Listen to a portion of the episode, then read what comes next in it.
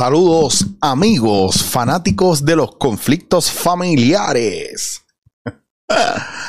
Ay, Jehová Cristo amado Jesús, señores, señoras. Eh, nuevamente muchas gracias por seguir sintonizando, dándote en la cara, por seguir viéndonos, por seguir viéndonos, voy a decir más nada. Eh, por seguir acompañándome en esta travesía. Yo sé que a veces es más corrida que otra. Pero yo soy una persona que a mí me gusta hablar la clara y decir lo que hay. Lo que hay es que estoy bien sumergido en todos estos procesos de estudio y que la realidad es que es más difícil de lo que yo esperaba y que la realidad es que no me he podido acoplar como hubiese querido acoplarme eh, a nivel de poder organizar mi horario para hacer las cosas que me gustan y que amo y me apasionan esto no, me, esto no me está quitando el tiempo o yo no estoy haciendo algo que no me gusta. Al contrario, yo hago algo que me gusta. Lo que estoy estudiando me encanta, lo amo, me apasiona y pienso que nací para esto. Pero sí me ha quitado un poco de poder hacer más a menudo los podcasts, de poder hacer un montón de cosas que no estoy haciendo. Sí, estoy guillado con mi taza de Milish Pottery de David Bowie. Miren, y les cuento esto porque ustedes saben que llevo tiempo diciéndoles que mm, solo en la realidad podemos sanar. Es bien importante, ¿verdad? Y primero es importante ser positivo.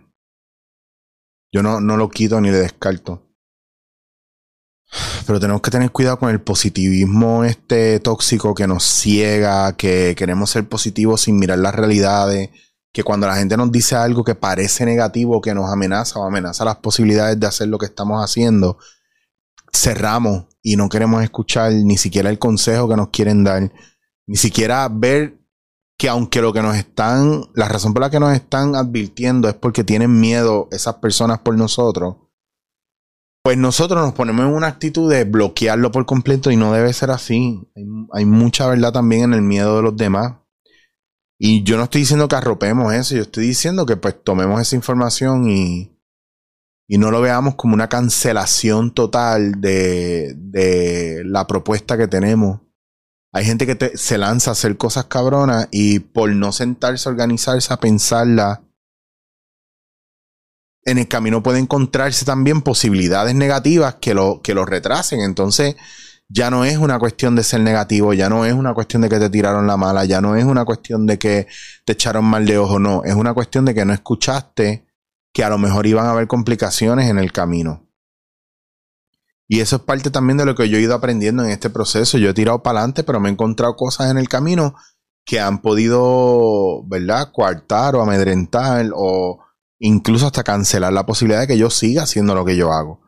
Porque simplemente hubo cosas en las que me lancé, que fui a todas, que iba a todas, pero se me olvidó que habían procesos burocráticos, que, que los tiempos iban a ser a lo mejor más largos, que la intensidad iba a ser mayor, que el dinero iba a ser mayor, que los tiempos iban a cambiar rapidísimo. Entonces, sí es bien importante crear planes crear un plan, crear una, estrategia. No es que no lo hagas y no esperar a que el tiempo esté perfecto para hacerlo, porque nunca se trata de esto.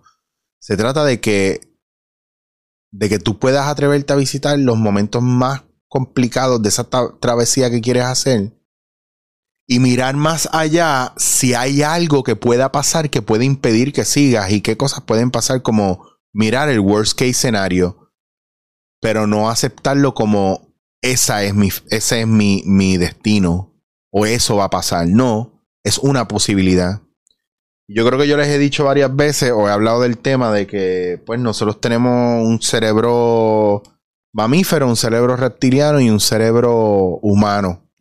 El cerebro mamífero y reptiliano es el que se encarga, ¿verdad?, de, de nosotros como especie humana, de nuestra supervivencia, de que estemos bien, estemos a salvo, de nuestro proceso de, preservar nuestra humanidad, ¿verdad? Nuestro cuerpo, pero también nuestra raza.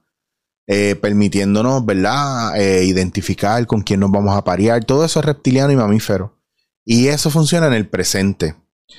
Pero nuestro cerebro humano es una computadora que recopila información del pasado y hace proyecciones del futuro según la información que tiene del pasado. O sea que es una computadora que literalmente funciona por algoritmos y por un tipo de programación, un tipo de cálculo. Nunca está en el presente, siempre está en el pasado o en el futuro. Por ende, todas las señales que ustedes le van a llegar y todas las cosas que usted va a idear en su cabeza son proyecciones del futuro y usted se va a poner ansioso.